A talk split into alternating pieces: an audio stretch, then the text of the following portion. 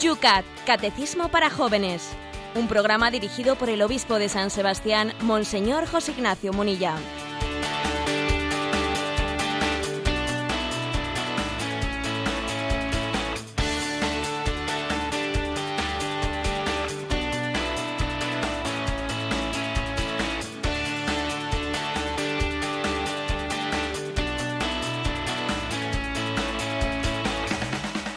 Buenos días, querida familia de Radio María.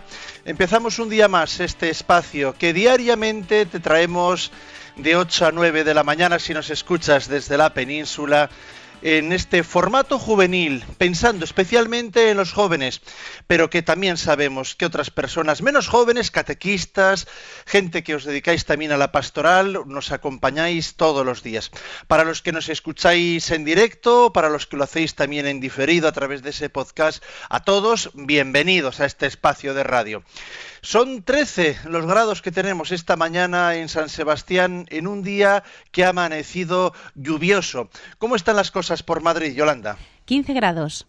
Y en esos 15 grados los tenemos también a nuestro obispo que continúa en la recta final, casi podíamos decir, de esta asamblea plenaria de los obispos. Continúa ahí reunido con todos sus hermanos en el episcopado. Buenos días, José Ignacio. Ayer teníamos el arranque también, lo recordábamos ahora mismo en los informativos de Radio María de esa campaña El por tantos estamos de declaración de la renta y la Iglesia una vez más nos recuerda la importancia de esa famosa X. Pues sí, la Iglesia lo recuerda y hay que decir que, es un auténtico test, un test muy serio, yo casi diría una especie de referéndum anual, ¿eh? un referéndum anual en el que, bueno, pues en el último año 9 millones, 9 millones 100 mil personas eh, decidieron libremente poner su X en la casilla en favor de la Iglesia Católica.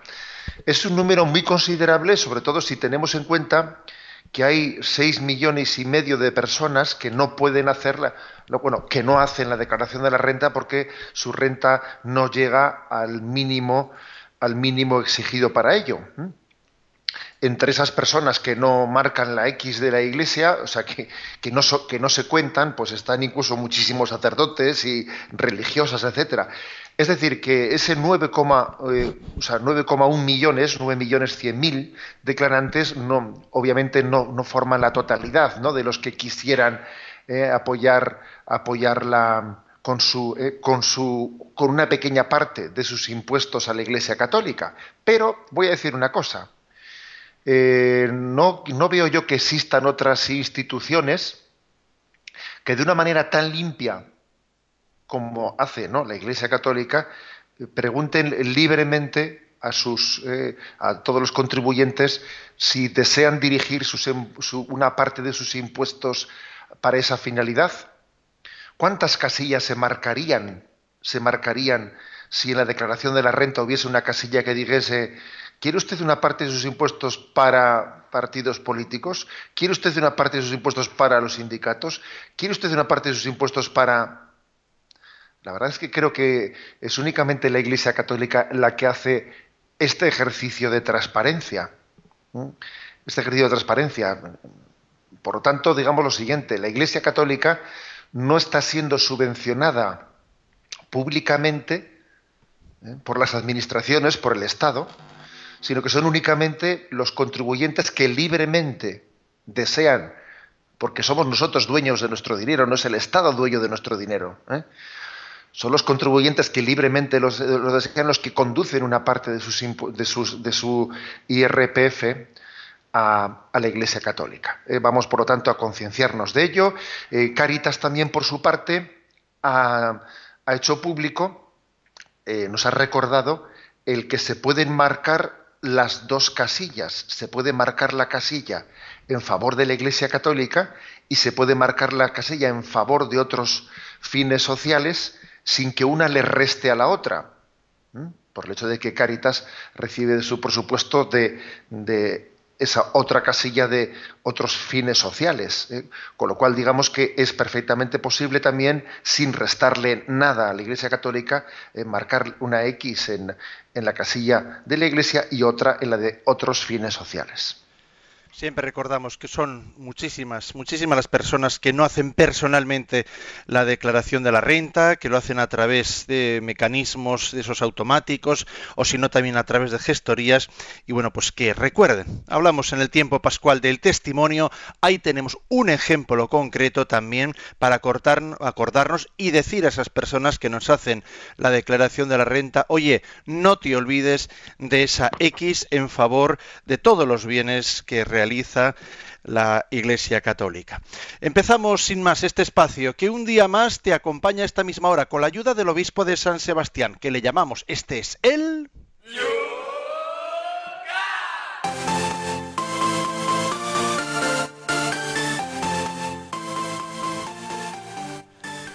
Un espacio de radio que comienza mirando a las preguntas que quedaban pendientes en la jornada de ayer. Nos pilló el toro, señores, no estamos de San Fermines, pero el tema era tan tan interesante, cuatro las preguntas como en el día de hoy, y no tuvimos ocasión de responder a lo que al final, pues eh, también hay que decirlo, a última hora nos entraron bastantes preguntas. Vamos a ver si podemos atender por lo menos algunas de ellas. Desde Alicante, María nos pregunta falta de una tres preguntas. Dice, ¿qué pecado se comete cuando se asiste a, eh, cuando no se asiste a misa el domingo o fiesta de guardar? Vamos a hacer las tres. ¿Se puede comulgar sin confesar? Eh, ¿Qué se puede decir a quien afirma no tener pecados? Bueno, brevemente, porque también sobre estas cuestiones, eh, cuando expliquemos el, tercer mandamiento de santificar las fiestas, pues allí hablaremos más. Pero bueno, ¿qué pecado se comete cuando no se asiste a la Santa Misa? Pues el pecado que se comete es un pecado de desprecio del amor de Dios. De desprecio del amor de Dios. ¿eh? y creo que la madre, la madre Teresa de Calcuta eh, decía esa, aquella palabra profética, que el peor pecado es la indiferencia. El peor pecado es tener ante nosotros a Jesucristo y no conmovernos. Tener ante nosotros el cuerpo y sangre de Cristo entregado por el perdón de nuestros pecados y decir es que, bueno, pues me voy a dar un paseo, es que en televisión echan una película, es que Claro, la indiferencia ante Cristo, ante la entrega de Cristo de su vida por nosotros, me parece tremenda. ¿Se puede comulgar sin confesar? preguntaba María. Eh, bueno, eh, hay que comulgar en gracia de Dios. ¿Mm? Hay, que, hay que confesarse siempre antes de que uno vaya a comulgar. Hombre, no siempre y cuando esté en gracia de Dios. ¿Eh? Si alguien no está en gracia de Dios, si tiene conciencia de tener pecados graves, pues sí que debe de confesarse antes de comulgar. ¿eh?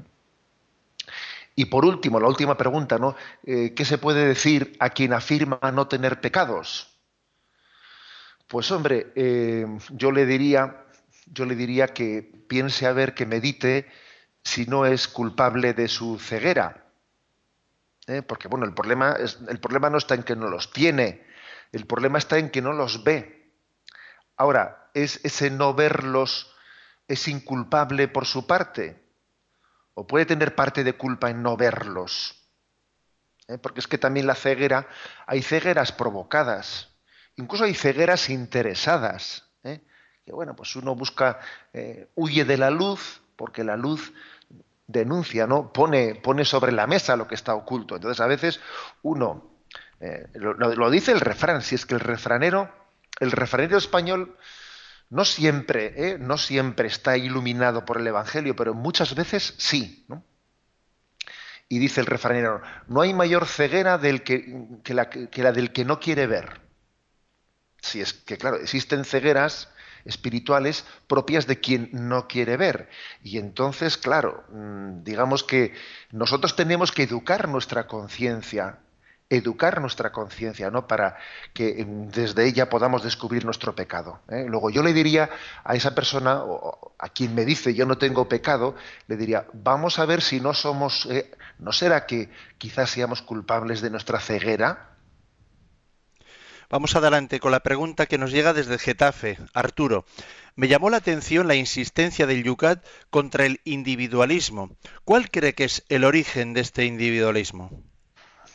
Bueno, yo lo tengo muy claro. Eh, el individualismo tiene un origen en la negación o en el olvido de Dios.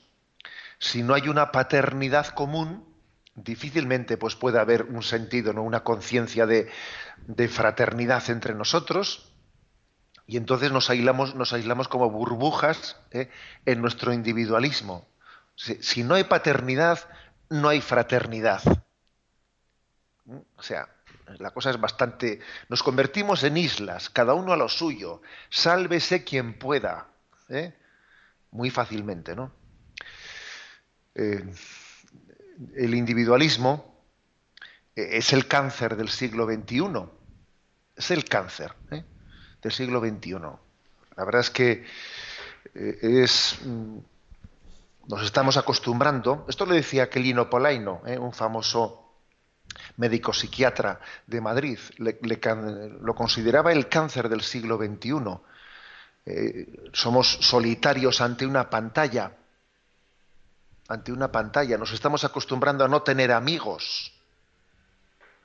Es que ahí nos aislamos delante de esto, de que si el Facebook, el otro, a ver, que lo que puede ser un medio de comunicación es un medio de aislamiento muchas veces. La gente sustituye las amistades por las amistades virtuales. Oiga, una amistad virtual no es una amistad. Luego, mm, digámoslo claramente también, ¿no? Que, que, la cultura occidental ha derivado en un materialismo, en un relativismo, en una exactación hedonista de la libertad, que termina siendo un individualismo, sobre todo eh, un individualismo egoísta.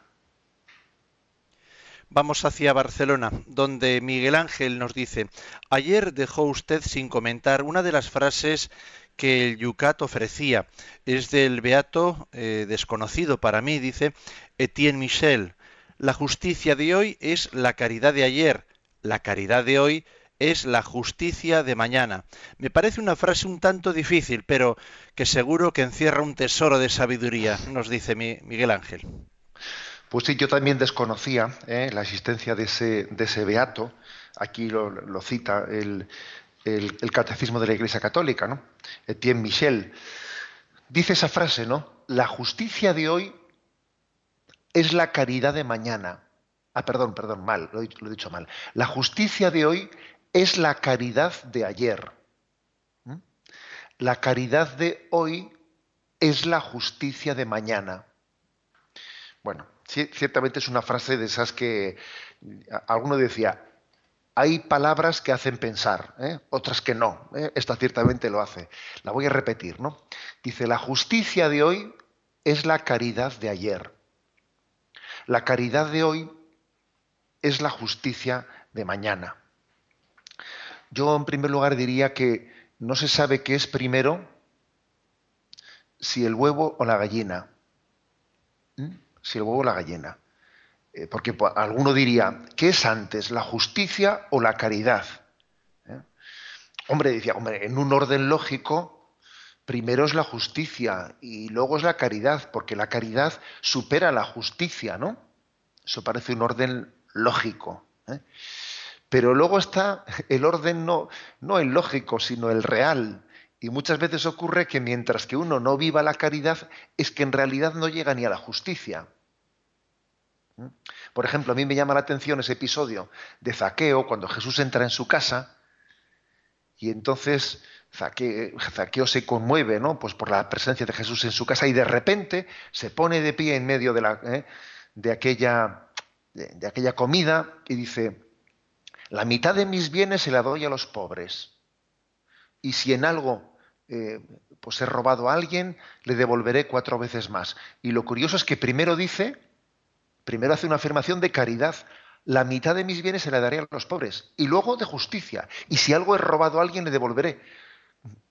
Zaqueo, ¿no es un poquito ilógico lo que has dicho? ¿No deberías de empezar primero por devolver el dinero que has robado y luego ya darás limosna a los pobres? Pero es que a veces la justicia eh, no se pone en práctica mientras que no haya amor. ¿Mm? A veces no, siempre. O sea que yo creo que esta es la clave de esta, eh, de, de esta expresión. La justicia de hoy es la caridad de ayer. La caridad de hoy es la justicia de mañana. ¿no? La verdad es que la justicia y la caridad son dos, dos, dos virtudes que están tan entrelazadas que la una sin la otra no pueden existir.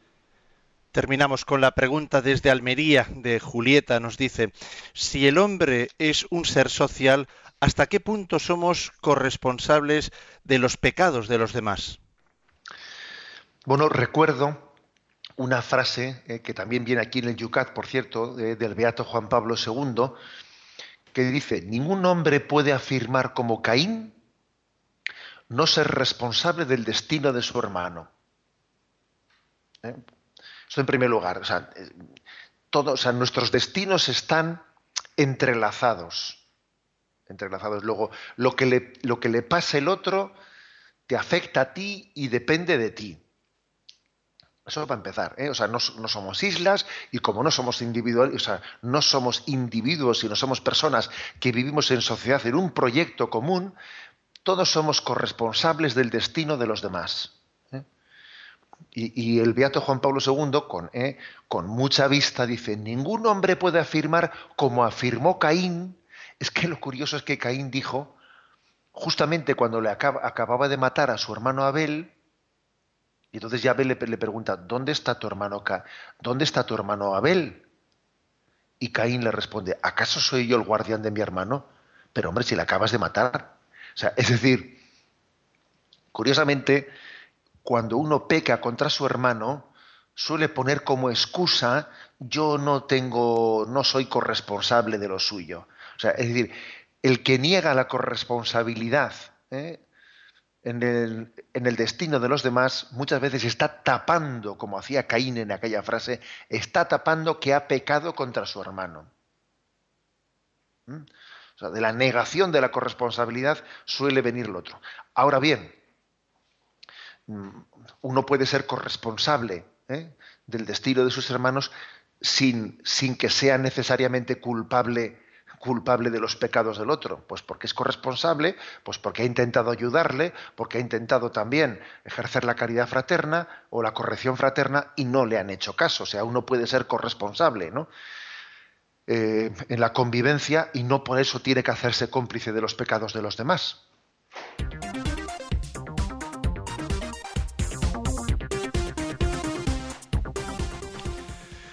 Cuando son las 8 y 18 minutos, 7 y 18 minutos, comenzamos la explicación de los puntos del día de hoy. Y comenzamos con el punto 325 del Yucat. La primera de las cuatro preguntas que hoy queremos acometer. ¿En qué se basa la autoridad en la sociedad? Y la respuesta es la siguiente. Toda sociedad depende de que su ordenamiento su cohesión y su desarrollo sean ejercidos y fomentados por una autoridad legítima. Corresponde a la naturaleza del hombre creada por Dios que el hombre no se que, que el hombre se deje regir por la autoridad legítima. Naturalmente la autoridad de la sociedad no puede proceder de la mera arrogación, sino que debe de estar legitimada por el derecho. ¿Quién ha de gobernar y qué régimen político es el apropiado? Depende de la voluntad de los ciudadanos. La Iglesia no se vincula a ningún régimen político, sino que establece únicamente que no debe contradecir el bien común. bueno, eh, dice aquí una cosa interesante, ¿no? El Yucat, y es que corresponde a la naturaleza del hombre, eh, corresponde a la naturaleza el que nosotros nos dejemos guiar en la vivencia en sociedad ¿eh? por una autoridad legítima. Y fijaros que esto, pues esto va contra la concepción anarquista de la vida, contra el anarquismo. ¿eh?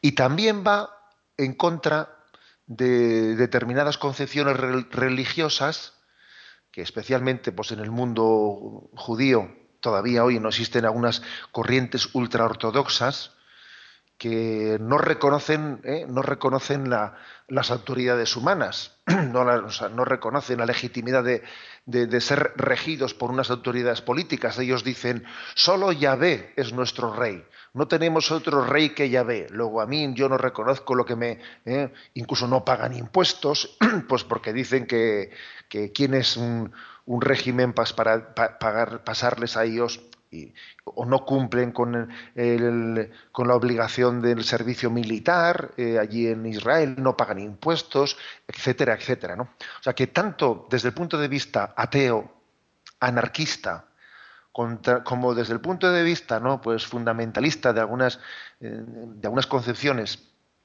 eh, ultraortodoxas judías, se quiere afirmar eh, que, no se reconoce la autoridad legítima.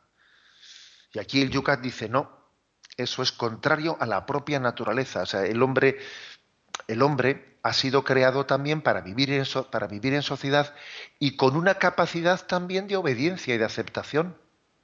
O sea, el hombre no es, no es autodidacta, no es autosuficiente, o sea, necesita de los demás y por lo tanto, como es obvio que tiene que haber una reglamentación social, porque si no, esto es la selva, esto es la selva, pues es que el principio de autoridad eh, es con natural, ¿eh? es con natural eh, con, el hombre, somos libres, pero no es una libertad anárquica, es una libertad capaz de entregarse y ponerse al servicio del bien común, lo cual supone, lo cual supone implícitamente reconocer una autoridad.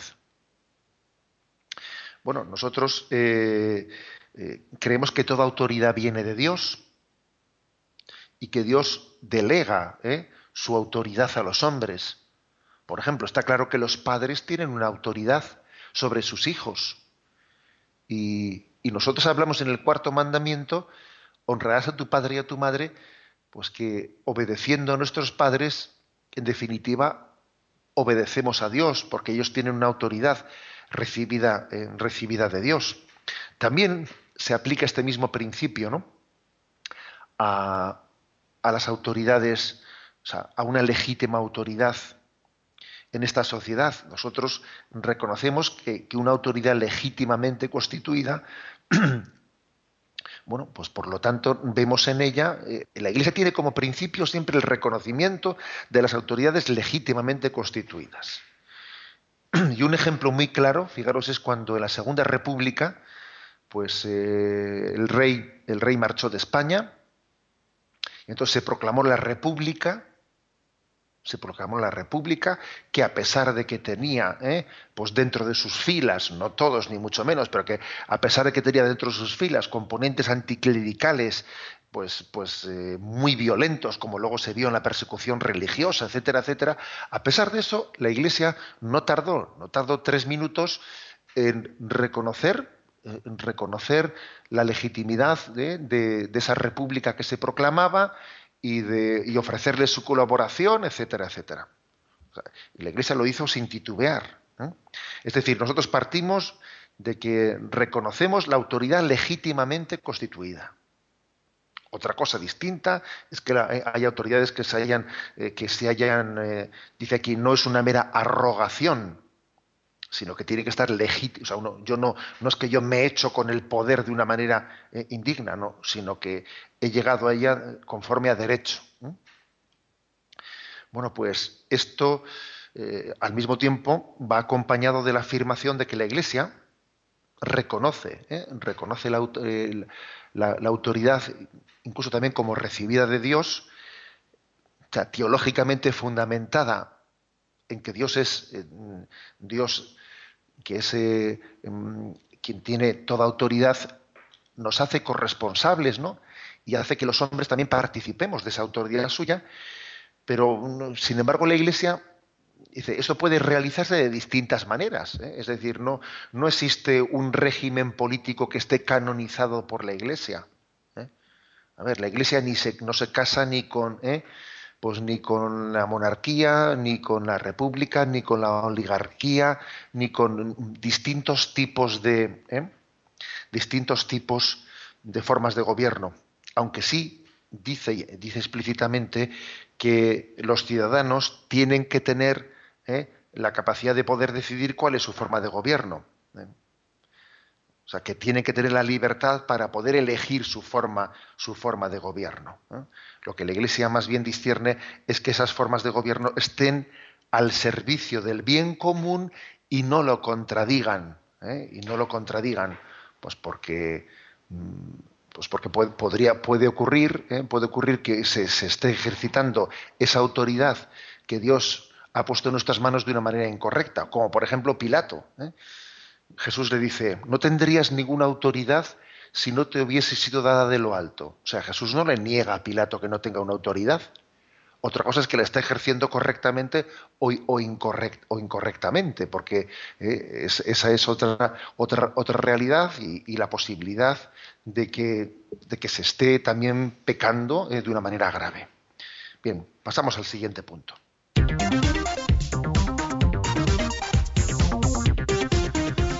Son las 8 y 26 minutos, 7 y 26 minutos en las Islas Canarias. El punto segundo del programa de hoy es el 326 del Yucat. ¿Cuándo se ejerce la autoridad legítimamente? La autoridad se ejerce legítimamente cuando trabaja al servicio del bien común y emplea medios justos para alcanzarlo. Las personas deben fiarse de que viven en un estado de derecho en el que existen reglas vinculantes para todos. Nadie debe atenerse a leyes que sean arbitrarias o injustas o que contradigan el orden moral natural. En ese caso existe el derecho o en algunas circunstancias incluso el deber de la resistencia ha atrevido el yucat. ¿eh? La, verdad, la verdad es que el mensaje de Jesús, el Evangelio de Jesucristo nos hace libres para afirmar una cosa como esta. ¿eh? O sea, la autoridad ejerce legítimamente su, ¿eh? su cometido cuando lo hace al servicio del bien común y cuando emplea medios justos. Claro, y es verdad que podrá haber casos discutibles, casos discutibles, pero también hay casos que son obviamente obviamente abusos de poder y, el ejercicio. Eh, estamos también en este momento incluso, ¿no? Estamos siendo testigos de cómo se puede llegar a ejercer la autoridad contra la propia ley natural. Y entonces en ese caso queda deslegitimada totalmente la autoridad. Eh, ¿Sabéis lo que dice Lope de Vega? Lo voy a decir, ¿no? Lo voy a decir apoyándome en el siglo de oro español. ¿eh? Para que así sea más difícil eh, cuestionar lo que, lo que, voy a afirmar. ¿eh?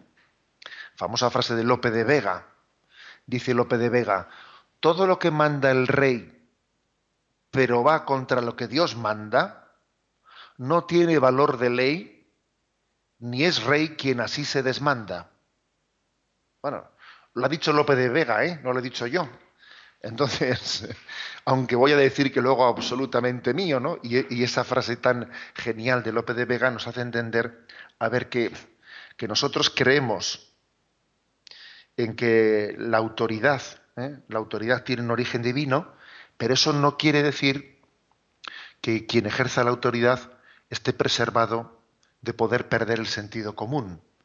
¿eh? Quien ejerce la autoridad puede perder el sentido común.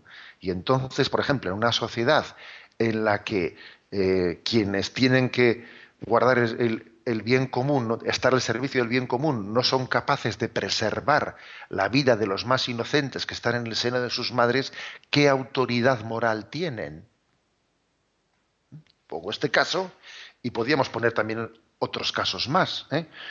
Pero como veis, como veis, por lo tanto, el, el Yucat está estaban matizando ¿eh? y los propios apóstoles, allí en Hechos de los Apóstoles, cuando habían sido azotados y habían sido encarcelados pues, por predicar a Jesucristo, y se les ordena tajantemente por parte de una autoridad que sería legítimamente constituida, pero cuando se les ordena tajantemente que no vuelvan a predicar, ellos dicen, nosotros tenemos que obedecer a Dios antes que los hombres, que es como decir, lo siento mucho, pero no pienso hacerte caso. Mi conciencia está por encima de esas, es decir, que puede haber una, no solo un derecho, sino incluso hasta una obligación de ejercer la objeción de conciencia. La objeción de conciencia, pues a veces requiere pues una gran, ¿eh? un abrazar la cruz de una manera muy, muy grande y muy, y muy determinada. Eh, tenemos un momento de reflexión con nuestro famoso momento musical dentro de este programa del Yucat.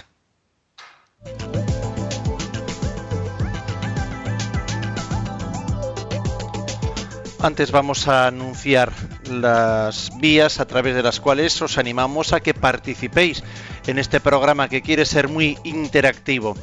A través del Twitter no tienes más que plantear tu pregunta citando a arroba obispo munilla. También lo puedes hacer en la página de Facebook de este espacio de radio. Es muy fácil de buscarla. Yucat Radio María. Yucat Radio María. Ahí vamos poniendo todos los días los temas que en este programa se van a comentar. También puedes hacerlo a través del correo electrónico yucat@radiomaria.es y también atendemos el teléfono. Para participar en directo 91 153 8550 91 153 8550.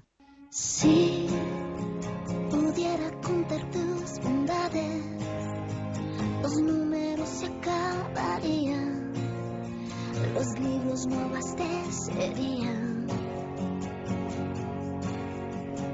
Y si hubiera suficientes días para decir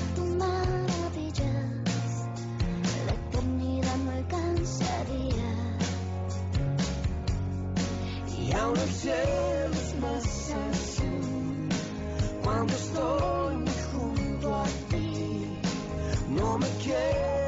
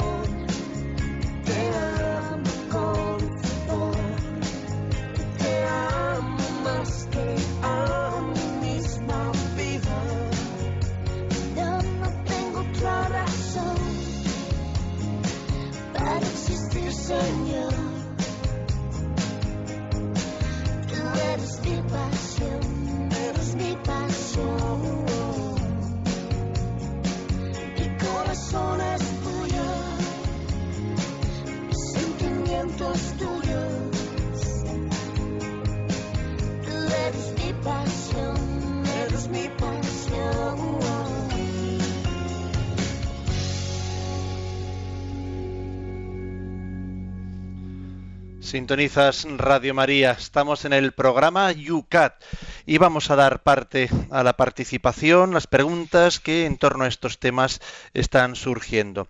Por ejemplo, desde Madrid nos llega, nos escribe Ana, Monseñor, ¿qué es el laicismo? Tanto se habla últimamente de un colectivo que quiere quitar a la Iglesia Católica el ámbito social y político. ¿Es verdad que el laicismo está detrás de las leyes del aborto? Pregunta. Me refiero a lo que nos ha dicho el obispo de Alcalá de Henares. Gracias, Ana. Bueno, la, verdad es que las palabras eh, suelen estar cargadas eh, ya en el término, eh, están cargadas de una cierta intencionalidad.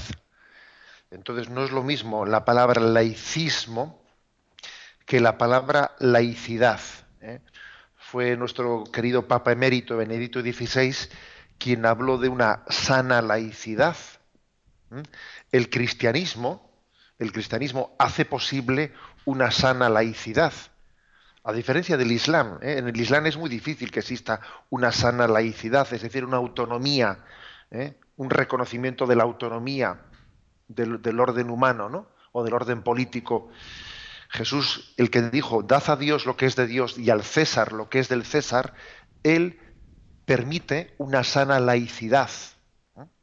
¿Qué, ¿Qué, pasa? Que todas las cosas se pueden sacar de quicio. Entonces el laicismo, el laicismo es un pretender que Dios no tenga ningún lugar en la vida pública. Así como la sana laicidad es el respeto y la convivencia en la vida pública de todas las creencias, sin embargo el laicismo es el rechazo de todas, más que eh, que exista una especie de pensamiento único del Estado, una especie de moral de Estado, moral de Estado impuesta, pues eso, ¿no? Pues por educación para la ciudadanía o por una asignatura, un sistema de enseñanza en el que el Estado adoctrina, ¿no? A sus. Ese es el laicismo. ¿eh? Por eso eh, eh, la diferencia entre laicidad y laicismo es muy grande, es muy grande y, no siempre se utilizan correctamente, correctamente los, los términos. La diferencia entre laicidad y laicismo es también la diferencia entre secularidad y secularización. ¿eh? La palabra secularidad es una palabra correcta, la palabra secularización ya hace referencia al, al olvido, al olvido de Dios. Vamos a sí, sí, adelante, adelante, adelante. Tenemos en dos preguntas que nos llegan a través del teléfono, Yolanda. La temática es la del aborto. Luis de Almería y Manuel de Sevilla. Uno de ellos pregunta qué responsabilidad tienen los políticos cuando no erradican la ley del aborto. Y el otro es médico, que está contra el aborto. Dice que, claro, a la hora de votar, como todos los gobiernos apoyan el aborto, pues se siente un poco como con, culpa, pero que vota uno de ellos al que cree que, que menos daño puede hacer. Eh, ¿Cómo puede resolver esto? Pues la verdad es que este es un tema que en Radio María con frecuencia los oyentes preguntan. ¿eh? Es decir, el, problema de que los católicos no se sientan representados eh, por los partidos políticos que están en el arco parlamentario, no se sientan representados por ellos porque se dan cuenta que ninguno de ellos tiene la capacidad de asumir ¿eh? en su integridad, por lo menos en su integridad, los principios de, de, justicia social que la Iglesia Católica predica. ¿Mm? Y entonces, claro, cuando en el arco parlamentario ningún partido los asume plenamente, pues ¿qué ocurre? Pues que la mayoría de los católicos se acercan a emitir su voto, pues diciendo, a ver, recurramos al mal menor, ¿eh? recurramos al mal menor, vamos a intentar por lo menos, pero claro, el mal menor tiene razón de ser cuando es algo muy transitorio. El mal menor puede ser un camino hacia un bien posible o hacia un bien ¿no? íntegro. Pero cuando el mal menor se convierte pues en lo cotidiano, eh, entonces tenemos, tenemos un problema. ¿no? Por el camino del mal menor no se llega al bien. ¿eh? El mal menor siempre, mm, vamos, por el camino del mal menor cuando acaba, acaba por convertirse en mediocridad, quiero decir. Porque el mal menor puede ser excusa para la mediocridad. ¿eh? Luego es cierto, ¿no? Pues que tenemos un problema muy serio y que debemos de pedir a Dios que suscite vocaciones para la vida pública y que debiera de existir aquí católicos con capacidad de, de liderazgo y que sean capaces de conformar pues, pues, eh, pues, opciones a las que los, los católicos puedan votar, eh, puedan votar pues, con coherencia, ¿no? sin entrar en contradicciones internas. La verdad es que eso lógicamente no tiene que hacerlo la Iglesia. Eso, eh, aquí dentro de la laicidad que decíamos antes, la sana laicidad es que la Iglesia lo que le toca es predicar unos principios morales y son a, a los laicos, a los seglares, los que les toca después llevarlos adelante.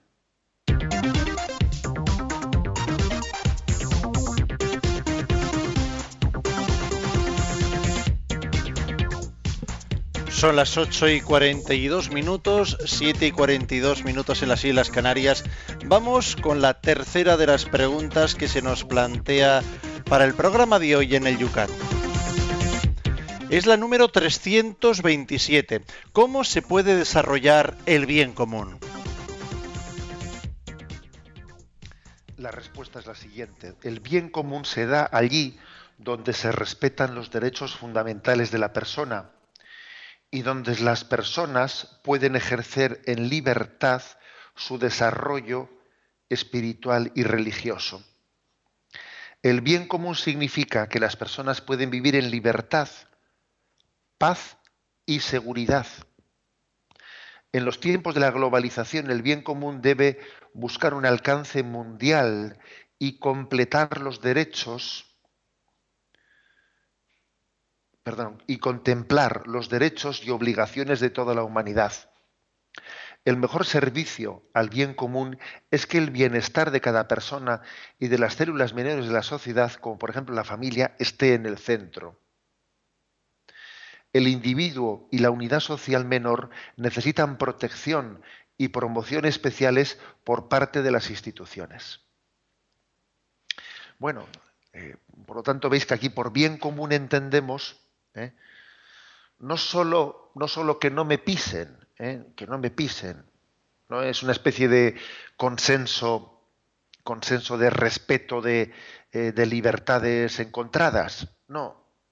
Primero en lugar, creemos en la capacidad de construir entre todos una sociedad, en la capacidad de colaboración, incluso con personas que legítimamente piensan de forma distinta claro, no es, no es fácil poder construir eh, en común eh, con personas que, que, no comparten con nosotros principios importantes, pero hasta el límite que se pueda, hasta un límite determinado, nosotros estamos plenamente comprometidos con el, con el bien común de la sociedad. No nos aislamos, no hacemos una especie de secta, eh, una secta que se va que se sale de la ciudad y se va a un monte para hacer allí una especie de, de sociedad cristiana, ¿eh? Eh, separada de este, mundana, de, este mundo pecador, etcétera. No, nuestro ideal no es ese. ¿eh? Nuestro ideal es el de ser fermento en medio de la sociedad, el de aportar lo que tengamos que aportar a la construcción del bien común. No somos una secta que se separa para vivir nosotros conforme a los principios, no. Creemos en que el cristianismo aporta aporta algo muy importante a la contribución del bien común. Bien, en segundo lugar, aquí se insiste en que para que el bien común, ¿eh?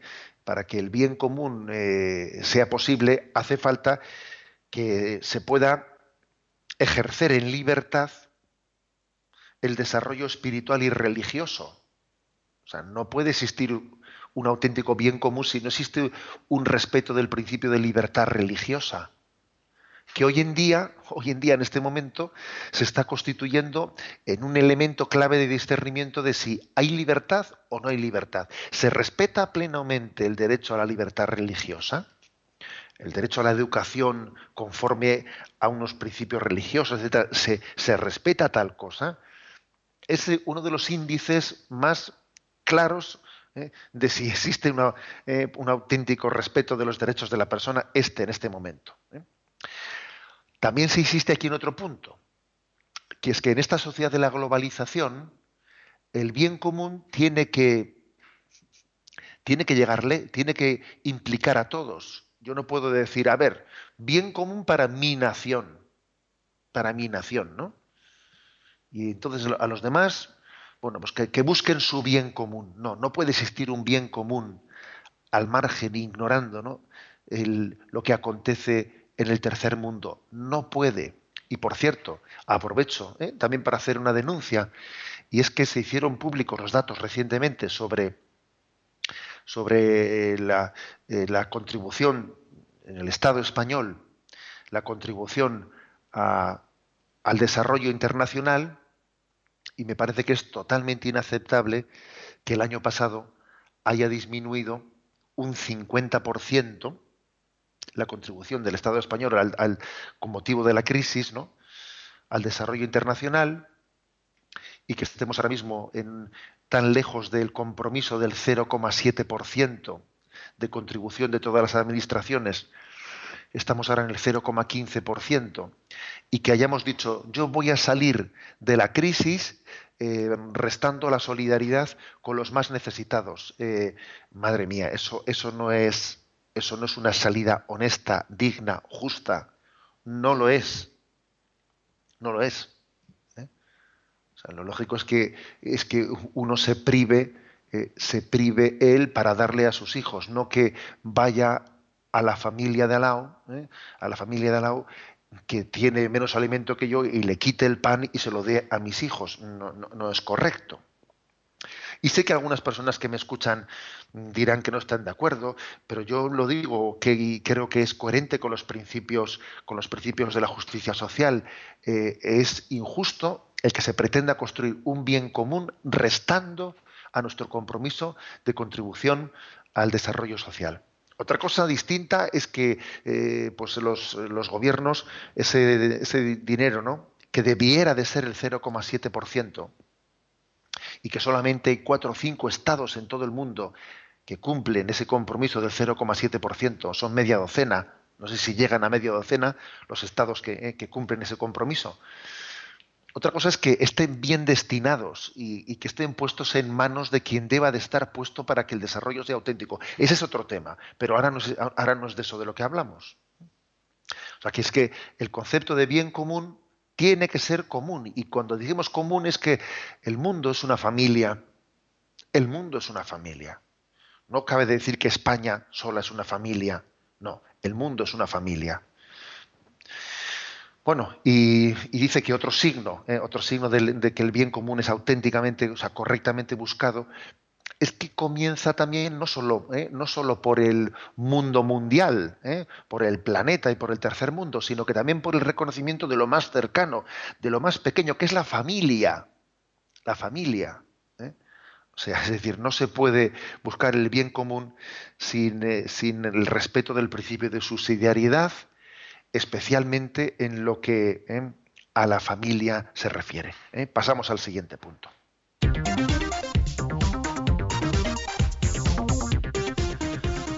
Ocho y 49 minutos, 7 y 49 minutos en las Islas Canarias. Último punto del día de hoy, el 328 del Yucat.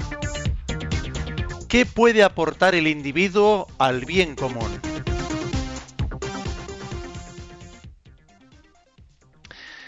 Trabajar para el bien común quiere decir asumir responsabilidades en favor de los demás.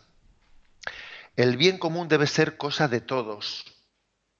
Esto se da en primer lugar cuando las personas se comprometen en su ambiente concreto, familia, vecindario, trabajo,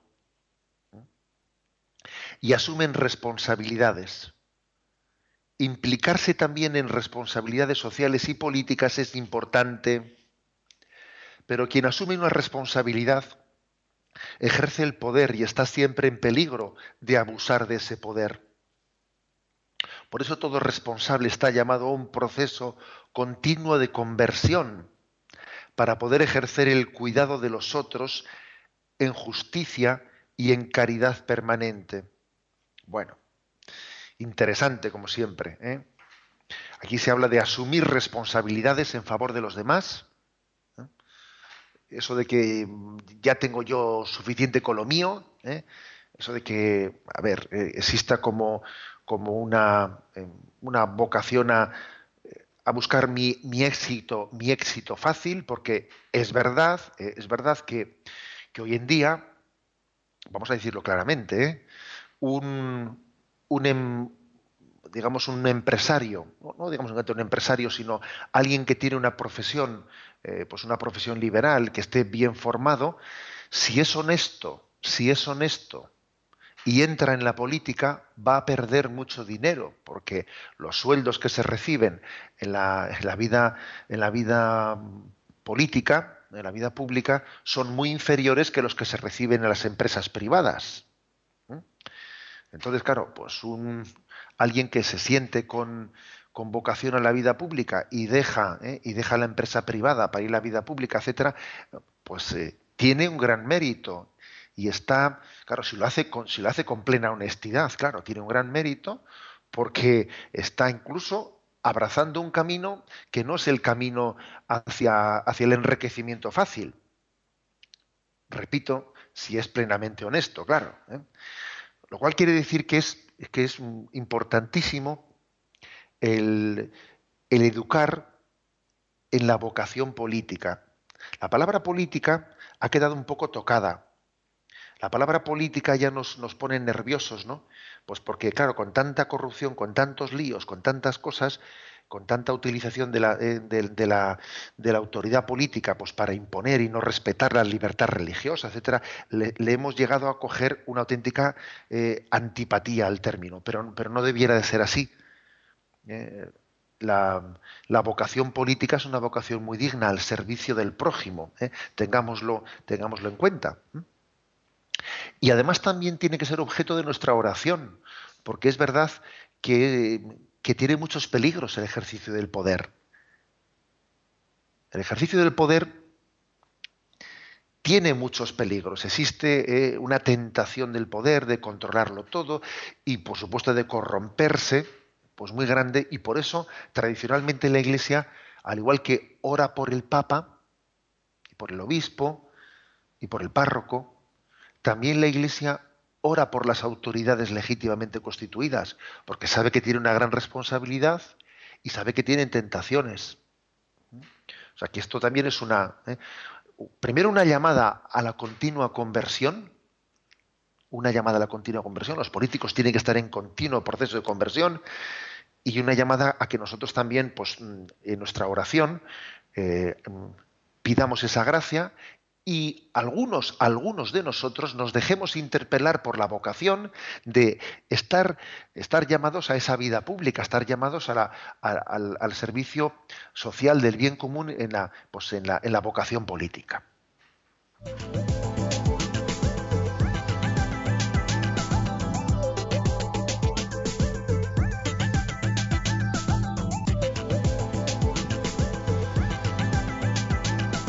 Es el momento para la participación en estos últimos minutos del programa de nuestros oyentes.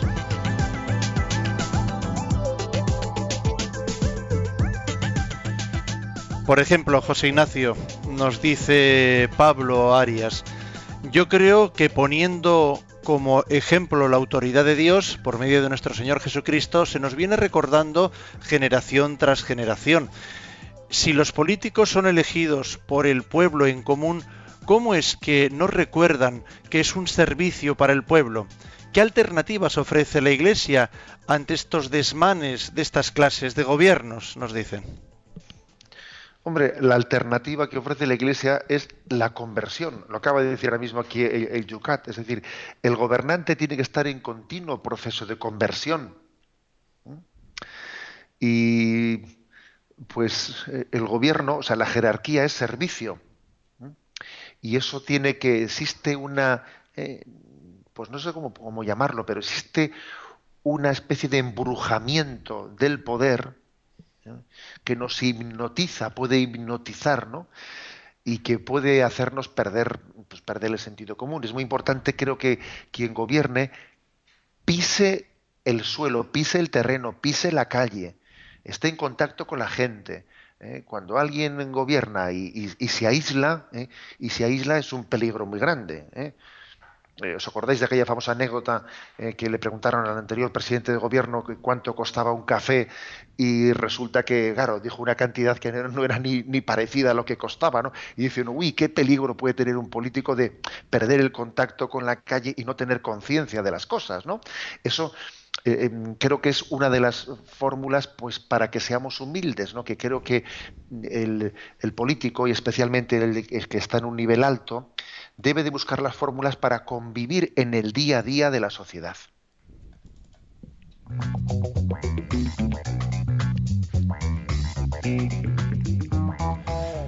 José Ignacio, me parece que mañana no tenemos programa. Mañana no tenemos programa eh, porque tenemos un encuentro de delegados de Pastoral Juvenil de toda España, pero el lunes está muy cerca. ¿eh? ¿Cuáles son los puntos que trataremos el lunes aquí en el Yucat, en nuestra cita diaria?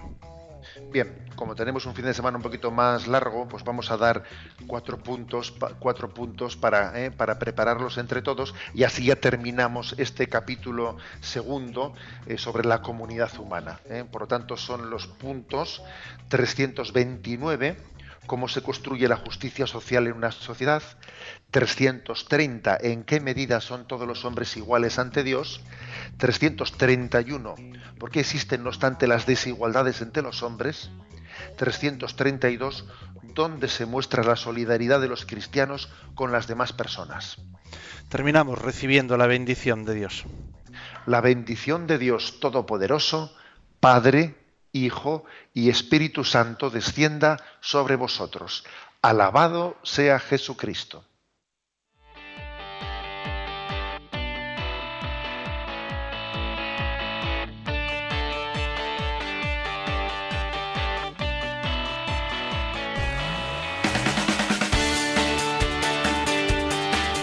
Y así finaliza en Radio María Yucat, un programa dirigido por el obispo de San Sebastián, Monseñor José Ignacio Monilla.